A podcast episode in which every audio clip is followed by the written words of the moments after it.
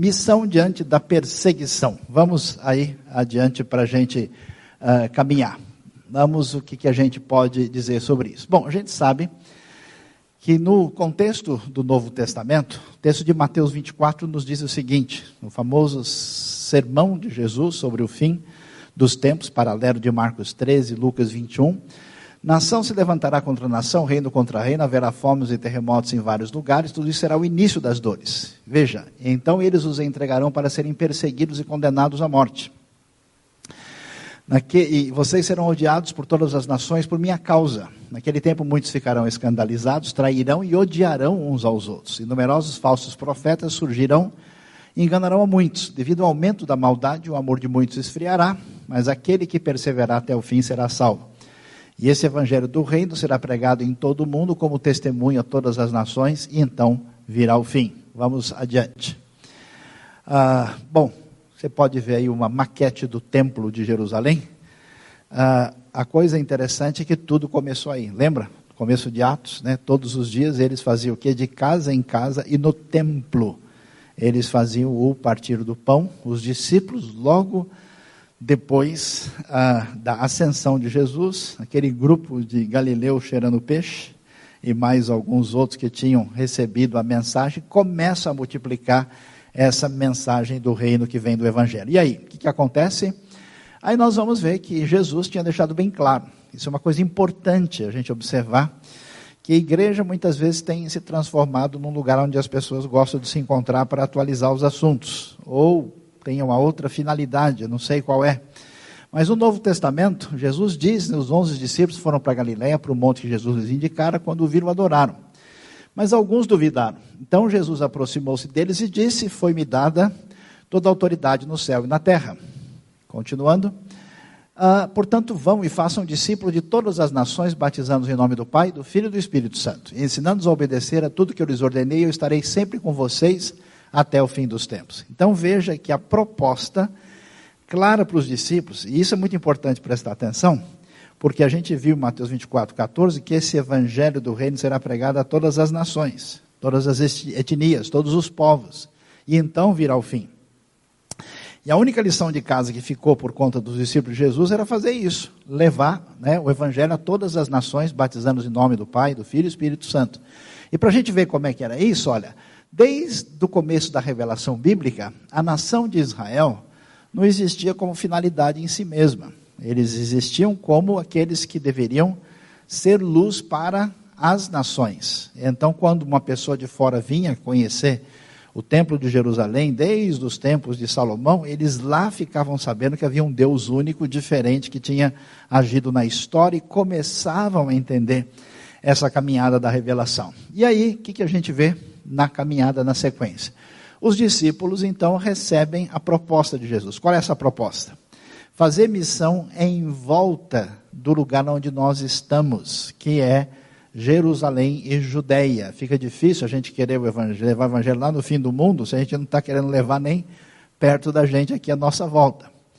A gente tem Samaria, que é na região mais estendida, né? assim como nós devemos fazer missão prioridade também nas áreas que estão um pouco mais distantes, missão no nosso estado, na nossa região, na Grande São Paulo. E a proposta, desde o início, é confins da terra. Então, se existe um grupo de seguidores de Jesus, o que eles têm como né, item da agenda para hoje é missão até os confins da terra. Amém, pessoal? Vamos lá. E aí o que acontece? A igreja primitiva entendeu isso. Na verdade, não entendeu muito. Mas Deus deu um jeito, né, de o pessoal entender. Uma perseguição ajudou rapidamente eles entenderem a mensagem, né? A perseguição é a maneira como o arquivo divino baixa mais rápido no nosso HD. Eles então caminham, Paulo é especialmente chamado, e há muitas viagens missionárias que, aí é o mapa da terceira, que acontece aí entre os anos 52 até princípios de 57, final de 52, começo de 57, quando o evangelho é pregado em toda a região onde hoje estão Grécia e Turquia. Prosseguindo, a gente vê o que acontece. Veja no ano 300.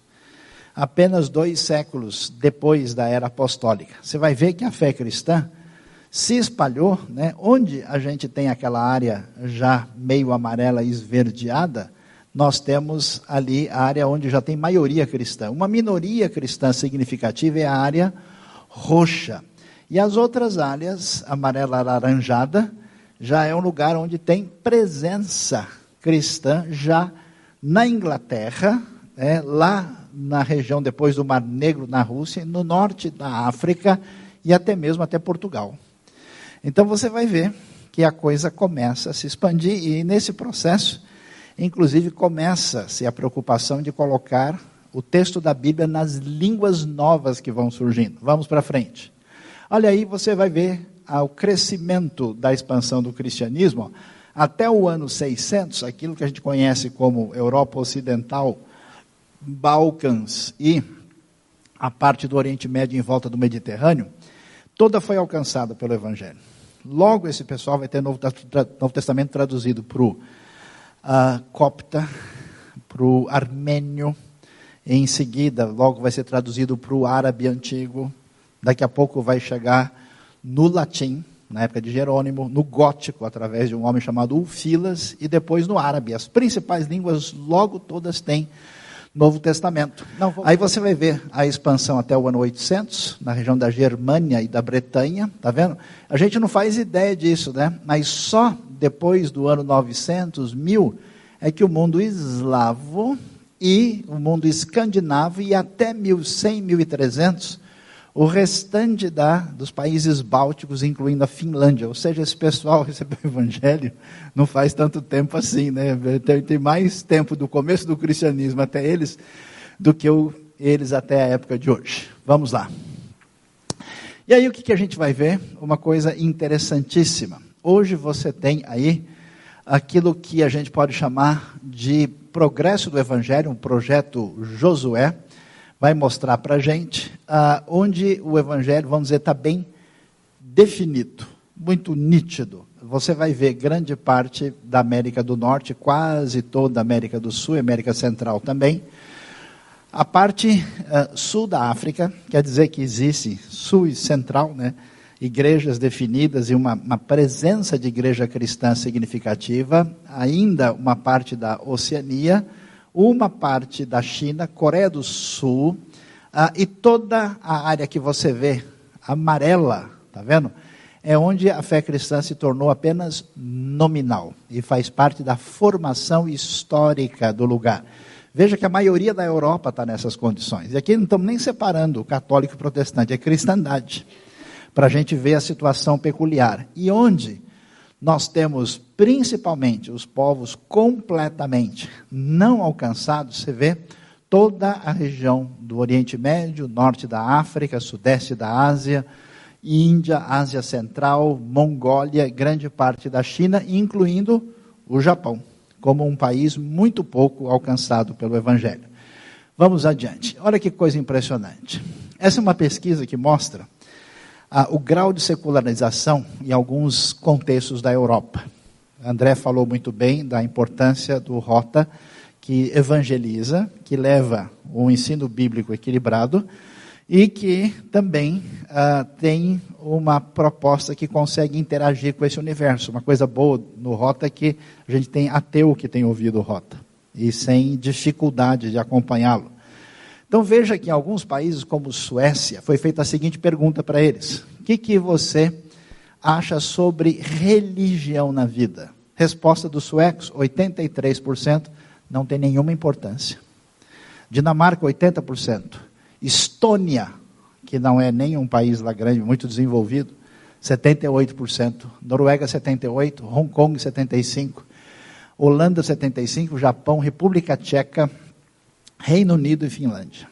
Grande parte dos países que envolve Europa do Norte, Oriental e acrescido do Japão e Hong Kong, uh, você tem um nível elevadíssimo de secularização, onde as pessoas não têm qualquer interesse em realidade religiosa. Você vai em alguns lugares do mundo, como acontece hoje na Inglaterra e na Holanda, você vê várias igrejas sendo vendidas para shopping não tem qualquer interesse, ninguém funciona, não há nada. A maior igreja de Londres evangélica hoje é nigeriana.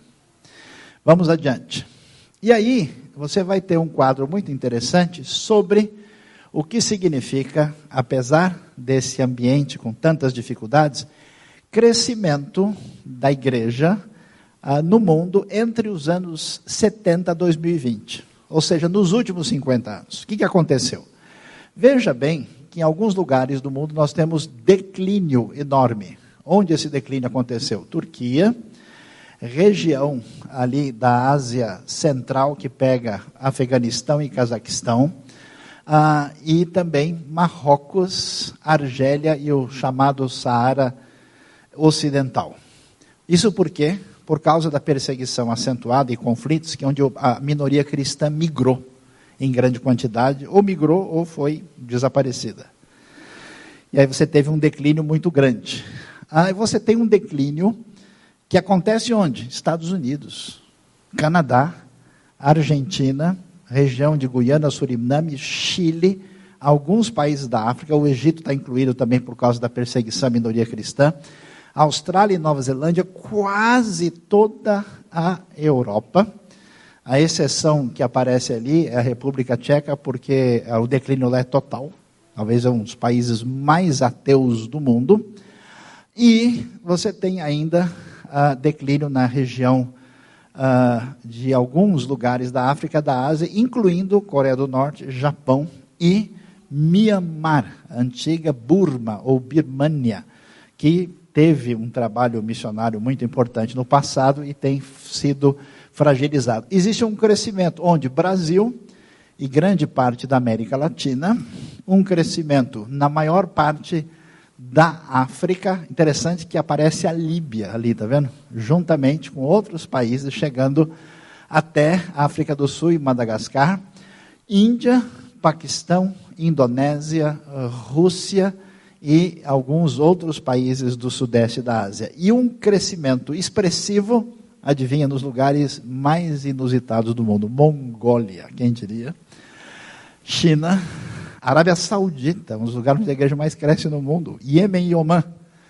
E nos países que envolvem ali a região do Mali, chegando até Gana, ali Benin, e descendo pela antiga África Oriental de fala inglesa, desde o Sudão e o Chad até chegar a Moçambique, Zâmbia, Botsuana, e a gente tem esse quadro aí. Vamos adiante.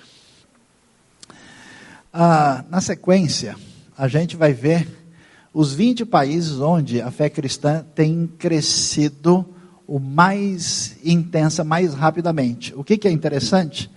A gente vê um país é, que é de pano de fundo budista, como a Mongólia e o Camboja, que a coisa tem crescido. Eu tive recentemente no sudeste da Ásia e fui informado lá, olha, a coisa no Camboja é esse o momento. A coisa está acontecendo de um modo incrível, né? crescimento grande.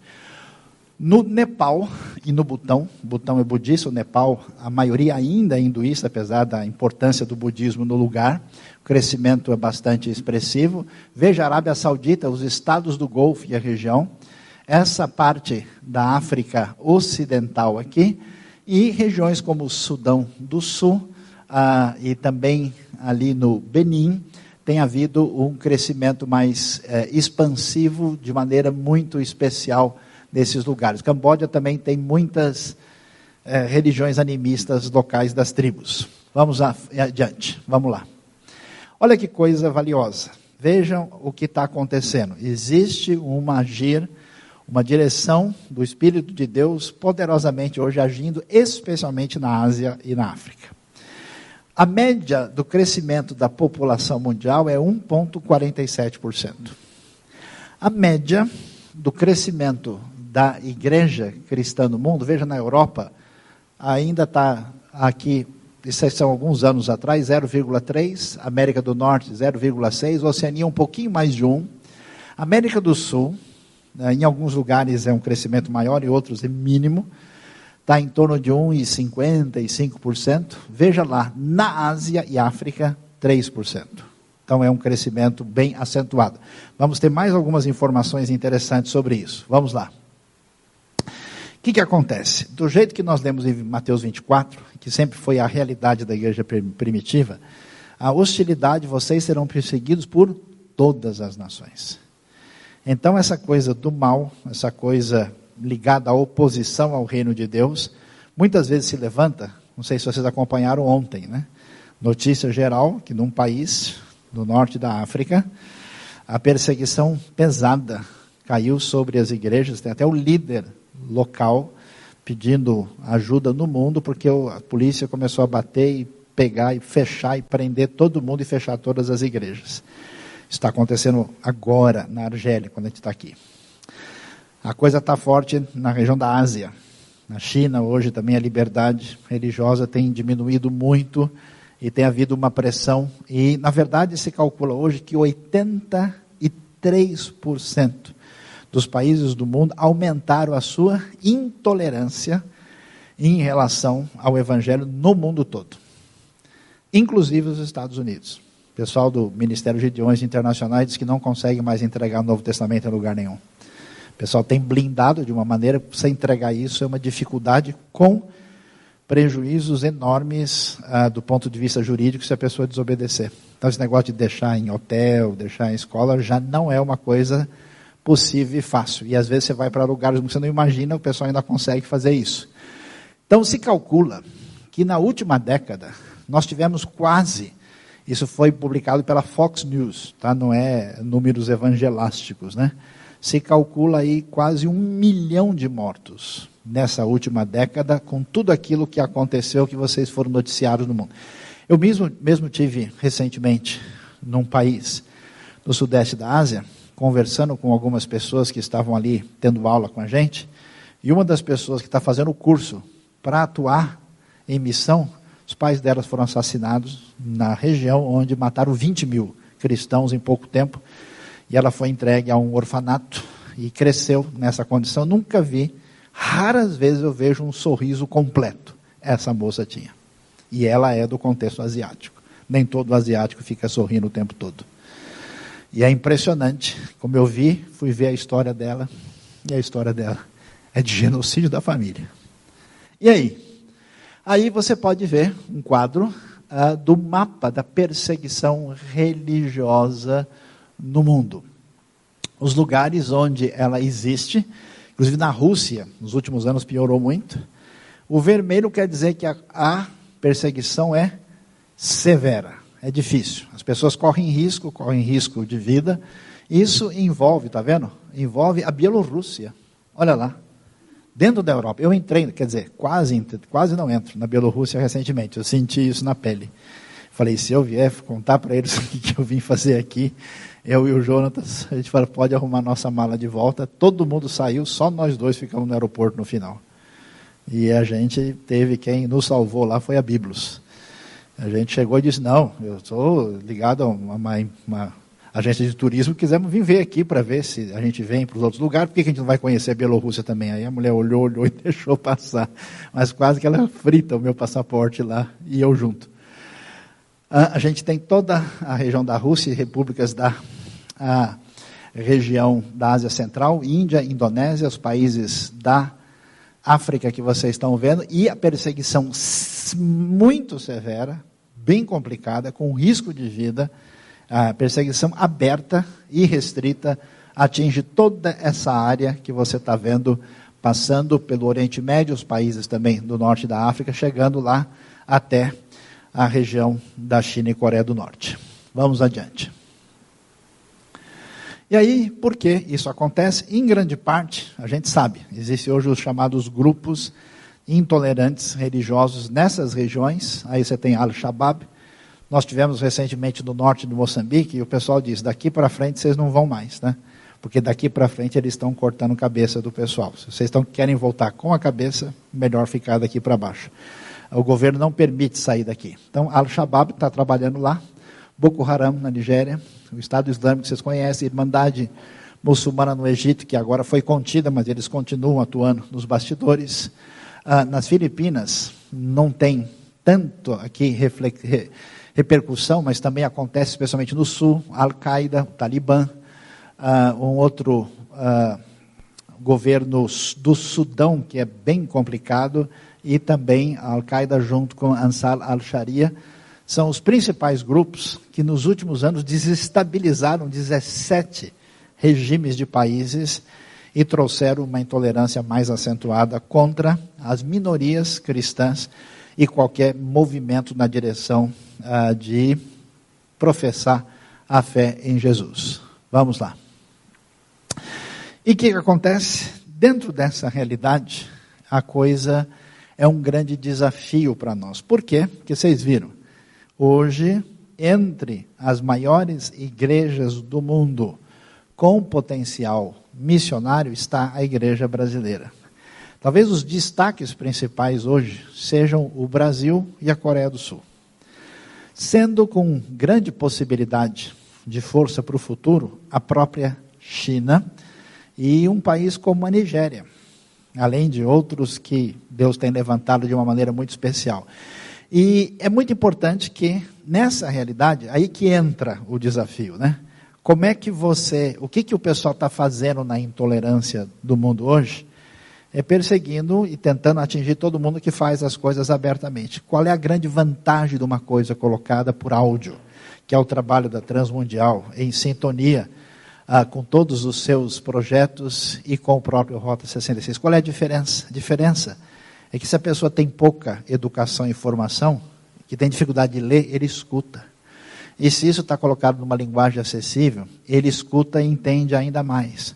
Ele tem acesso a um arquivo, ele tem acesso uh, online, ele tem acesso no seu smartphone, ele tem uma possibilidade de multiplicar. A gente teve um relato interessante que numa região proibida da Ásia foi colocado um programa uh, da TWR e lá, em pouco tempo, né, aquilo que vocês vão ver aqui disponível, daqui a pouco, 166 mil pessoas acessaram aquilo. E na região ali, isso é um grupo de amigos, né, que toma uh, uh, café junto, ou melhor, chá junto, né, na região. Então, as principais línguas, português, espanhol, inglês, árabe, punjabi, que é falado no Paquistão, hindi, bengali, três na região da Índia, tá vendo? O mandarim, o japonês e o russo, essas línguas fazem parte do nosso projeto. Vamos lá. A maioria delas. Olha que coisa interessante. Número de evangélicos no mundo. Veja lá o lugar que tem mais evangélicos no mundo hoje é a África. Quem diria? E saibam vocês, tudo isso muito recentemente. Maior crescimento da fé contra esse pessoal pessimista que diz só vai acontecer coisa ruim, não sei o que. O maior crescimento da história da fé cristã é agora, nos últimos 70 anos. Nunca aconteceu isso. 190 milhões, cálculo em 2020, uma porcentagem de quase 15%. Crescimento evangélico na África, 4,5%. Ásia, 121 milhões, 2,65%. Crescimento 4,5% também. Europa, está vendo? Olha a porcentagem evangélica, 2,8%. Atenção, a Europa começa a perder para o número de judeus crentes, proporcionalmente. Judeus que creem em Jesus como Messias, em porcentagem, já chega no mesmo número de europeus. A América Latina, 13,5% de evangélicos, quase 88 milhões, mas com crescimento de 4%. Na Europa é 0,32%. América do Norte, 75 milhões, só 20%. Isso inclui México e Canadá, e a verdade é que a igreja americana hoje é declinante. Ela foi, por exemplo, de 53% para 48%, uh, cinco anos antes da nossa último, do nosso último quinquênio. E provavelmente está reduzindo ainda agora. Oceania, 15%, muito pelas ilhas, que tem bastante gente, algumas ilhas são completamente.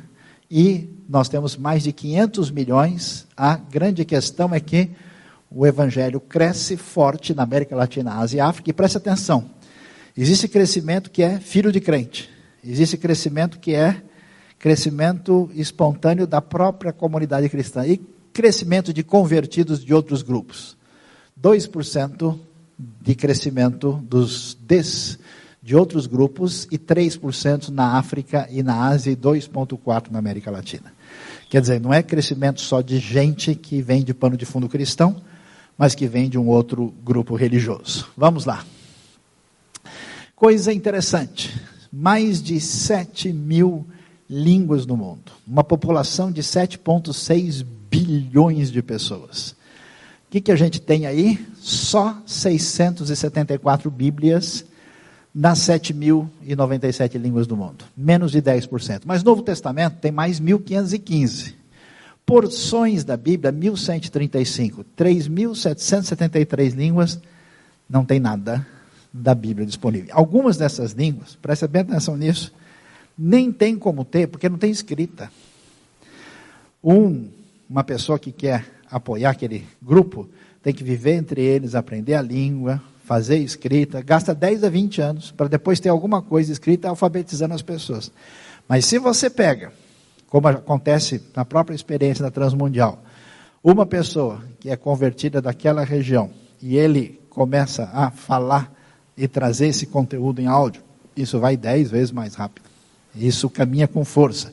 Agora, a grande novidade é que, preste atenção, o número de pessoas que estão fora do eixo, do alcance de traduções bíblicas é apenas de 209 milhões de pessoas. E aí é que dá para a gente arrepiar. Por quê? Porque só tem 200 milhões de pessoas que podem conhecer o Evangelho nos próximos 5, 10 anos. Por quê? Porque a gente acha que o brasileiro, que o coreano, que o americano, que o alemão vão estar evangelizando. Mas sabe o que acontece? Agora uma tribo evangeliza a outra. Mais da metade das tribos é, indígenas brasileiras já foram alcançadas. E quem está fazendo esse trabalho? É uma tribo na outra. É um negócio que a gente não tem controle. A gente acha, o sujeito no interior da Índia, da Indonésia, da China, um grupo evangeliza outro. Isso não sai na estatística oficial, porque não tem controle, especialmente por trabalhos que é feito, por exemplo, às vezes uma pessoa de uma tribo X, como aconteceu recentemente, que foi para a região mais habitada do Amazonas, ouviu o evangelho, creu, e a tribo dele não conhece nada sobre, nada, nada, nada. E agora ele creu, ele vai voltar para a tribo e vai trazer as notícias. Então, pela primeira vez, isso é que é de arrepiar, pela primeira vez, aquilo que Jesus pediu para os seus discípulos pode acontecer na história como nunca aconteceu. Vamos lá? E aí vocês podem ver que coisa interessante. Nos últimos 50 anos, Onde foi que o evangelho cresceu? Quais são os lugares de maior impacto? Veja lá, a maioria das nações é muçulmana. Parte desse crescimento é porque tem gente estrangeira morando lá que é cristão, mas essas pessoas têm liberdade de testemunhar. E as pessoas locais começam a ouvir. E hoje cresce a igreja secreta.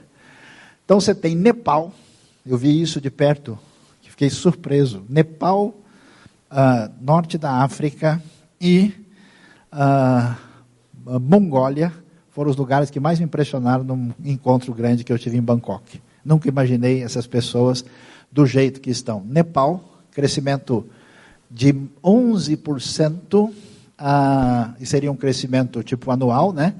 De, de, em 50 anos. De 0,1% pulou para quase 4%. Segundo China, Emirados Árabes, quarto Arábia Saudita, Catar, Oman, Iêmen, Mongólia, Camboja, Bahrein, Benin, Burkina Faso, Sudão do Sul, Butão, Mali, Brunei, Guiné, Kuwait, Singapura e as ilhas Turks e Caicos, ou Caicos, ou seja, só o Benin, ah, o Sudão do Sul e Turks e Caicos são lugares de maioria cristã. Todos os outros lugares, o crescimento exponencial, está vendo? Anos para dobrar e aí você vê a quantidade de crescimento anual realmente é impressionante. Vamos lá. Aqui é um informe ah, do Portas Abertas. Quais são os lugares do mundo, os 25 lugares onde você teve um crescimento maior do Evangelho agora recente? Número um, Irã. Vocês não fazem ideia. Se calcula mais de um milhão de pessoas. É um negócio impressionante. Hoje teve uma luta, um impedimento enorme para acontecer. Tudo que vocês podem imaginar que podia acontecer, aconteceu hoje. Inclusive, vi uma pessoa do Irã aqui para apresentar, falar e acabou tendo dificuldade. O que, que acontece? Irã é a número um, Afeganistão, Gâmbia, Camboja, Groenlândia, Argélia, Somália, por isso que o número 6 está passando porque está passando, Mongólia, Kuwait, Tadiquistão, Laos, Mauritânia, São Tomé e Príncipe, Sudão, Suriname, Guiné-Bissau, onde a gente está mandando programa também. Sudão, Suriname, Guiné, Senegal, Coreia do Norte, Colômbia, Andorra, Oman, Israel, surpreendentemente, San Marino, Nicarágua e Emirados Árabes Unidos. realmente impressionante. Então, nós temos aí ah, essa realidade dessa igreja que é perseguida, cresce de maneira impressionante, funciona de maneira especial. Fecho com um exemplo de que aconteceu há muitos anos na Etiópia, quando a perseguição veio total, tiraram tudo: Bíblias, pessoas de fora que estavam apoiando, recurso, tinha só 100 mil. Aí, quando abriu, de algumas décadas depois, sem nada disso, 100 mil virou 10 milhões, porque o Evangelho é o poder de Deus e ninguém segura aquilo que Deus quer fazer.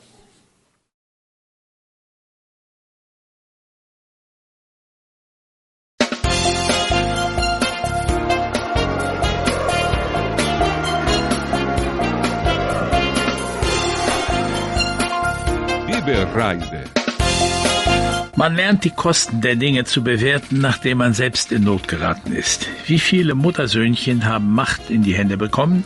لا يوجد إنسان يستحق الخلاص إنها هدية مجانية منحها الله لنا لذلك وفقا للمنطق الإلهي 欢迎再次收听六十六号公路节目。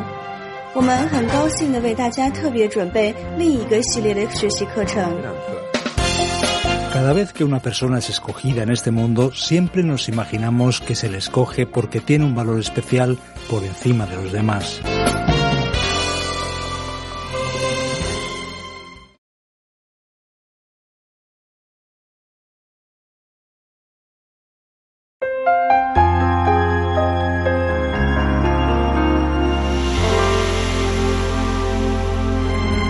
Você está no Rota 66, a viagem mais fascinante da sua vida, estudando comigo o livro de Salmos. E este livro é absolutamente enriquecedor com as suas poesias que falam fundo no nosso coração. Não sei se você já aprendeu alguma coisa sobre isso, mas Salmos, com seus 150 capítulos, é um livro que foi escrito por muitos autores. Alguns a gente nem sabe exatamente quem foram, mas nós temos 73 salmos dedicados, ah, ligados à pessoa de Davi.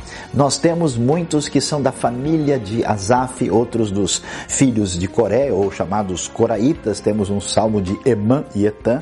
Temos um ligado a Moisés e dois salmos, os 72 e os 127, ligados à pessoa de Salomão. Tantos autores, mas uma só riqueza. Tanta diversidade, mas uma composição que é uma beleza. Você vai acompanhar comigo o livro de Salmos aqui no Rota 66. Você é nosso convidado para uma jornada onde desfrutará de espiritualidade, arqueologia e história numa rara viagem ao Egito e Israel, junto com Luiz Saião.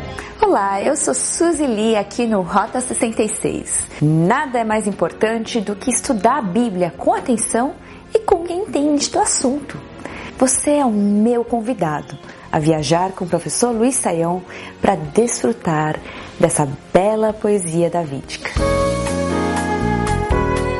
As we have observed, Luke is the author of the book of Acts.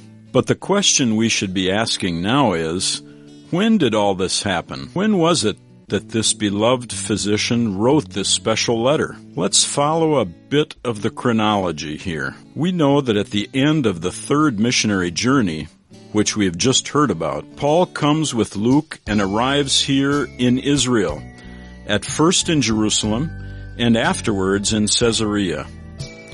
Paul is going to be imprisoned until the year 59 and afterwards will go to Rome, where he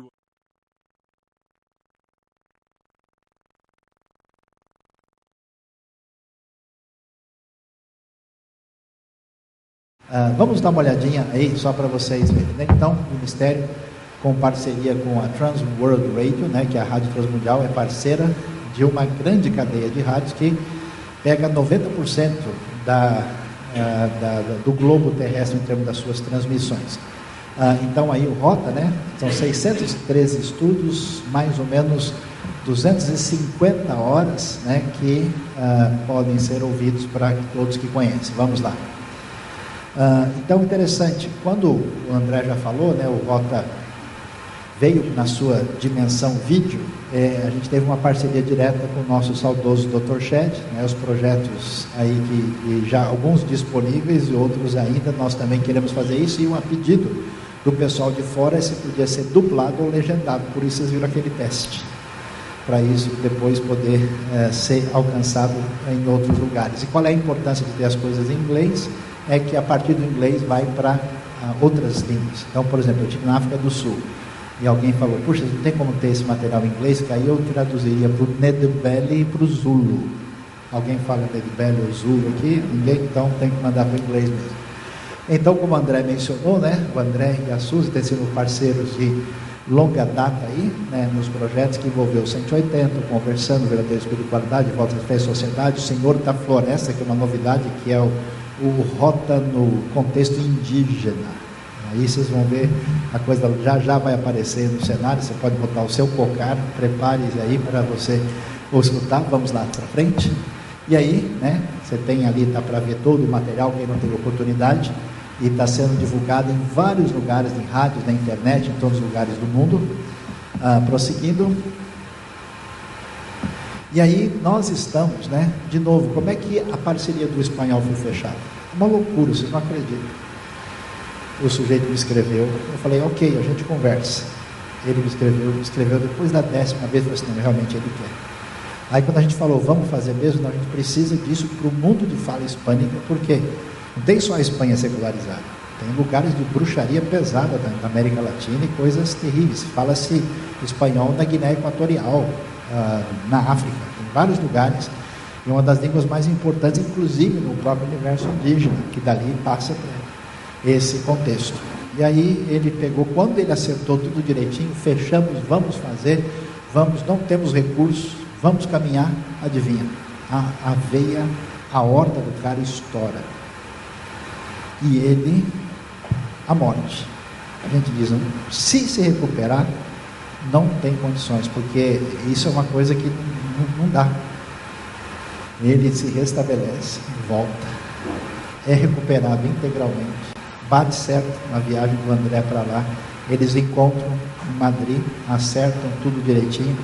E no último encontro internacional, agora no Paraguai, a coisa sacramentada, vocês já ouviram gravação. O pessoal está com tanta disposição que já tem coisa gravada, assim como através do pessoal de fala alemã no Brasil, o projeto. Né? Alemão é, é jogo duro, né? Esses alemães são terríveis. Tem jeito, os caras fazem tudo em alta velocidade, muito bem feito. Então o rota alemão está sendo um trem bala, 200 por hora aí, que a gente está tentando acompanhar, né? E vai ser uma benção para o pessoal que fala e para outros lugares do mundo também. E aí nós estamos nessa parceria e com o desafio de recursos para esse projeto. Aqui, graças a Deus, a Raquel teve anos aí que se dedicou e fez a tradução completa. Estamos no processo de revisão e essa revisão logo também quer se transformar em gravação. Estamos conversando com a TWR para que isso aconteça. Aí isso vai ser básico. Ontem eu conversei com a Indonésia e a Indonésia precisa do material em inglês para eles poderem colocar na língua principal do maior país muçulmano do mundo. O alemão, como a gente disse, como o alemão é bem rápido, vou passar rápido, porque nós estamos na igreja alemã. E aí o projeto Mandarim, que é um projeto pioneiro, né? todo o Novo Testamento gravado. Se alguém tem acesso a pessoas que falam mandarim, tem material em mandarim ali, pode levar, tá? de graça, é, para realmente, tem pessoa que você pode entregar, leva lá que é importante a, a, a evangelizar. Recursos levantados, Novo Testamento gravado, um apoio especial da igreja Ita, Tayan. A igreja Tayan, de maneira muito especial, fez uma parceria com Rota e levantou um recurso especial para abençoar o mandarim e o árabe. Tá? Então a gente agradece de coração uh, que foi feito uh, e aí nós estamos traduzindo, uh, estamos agora gravando o mandarim. Ah, pessoal, eu, eu dei aula no interior de um país asiático. Depois de 10 horas de aula por dia, durante vários dias. Um sujeito que é um líder me manda e fala: escuta, como é que eu posso ser uma pessoa perfeita para entrar no céu? Eles não têm ensino nenhum, não tem base nenhuma, não vem nem de contexto cristão muitas vezes. Então a necessidade de ensino discipulado. Eu, quando eu fui para a China, levei um susto. Apareceu um grupo estrangeiro de fora, fora dizendo: nossa igreja chama igreja Aliança de Sangue. O que, que esse pessoal está ensinando? De onde eles vieram? Que tipo, imagina uma igreja nascente que começa a ouvir coisas absurdas, vai entrar por um caminho completamente maluco. A bendita teologia da prosperidade em algum desses lugares está entrando. Enquanto os cristãos amadurecidos ficam olhando para a cara do outro para ver o que vai acontecer, esse pessoal vai fazendo as coisas mais bizarras possíveis. Uh, projeto japonês, o Japão é um grande desafio, muito difícil, o japonês é muito interiorizado, não gosta de expressar externamente a realidade que enfrenta, é um país que tem uma certa abertura, mas uma resistência à mensagem do Evangelho, uh, e que uh, estamos conversando bastante com o Atsushi para tudo que for feito tem que ser adaptado, né? ajustado para a realidade da cultura, para que a pessoa ouvindo na interioridade, no seu canto, na sua casa, possa interagir. E já estamos com cerca de 50% traduzido no Novo Testamento e já o livro de Daniel gravado.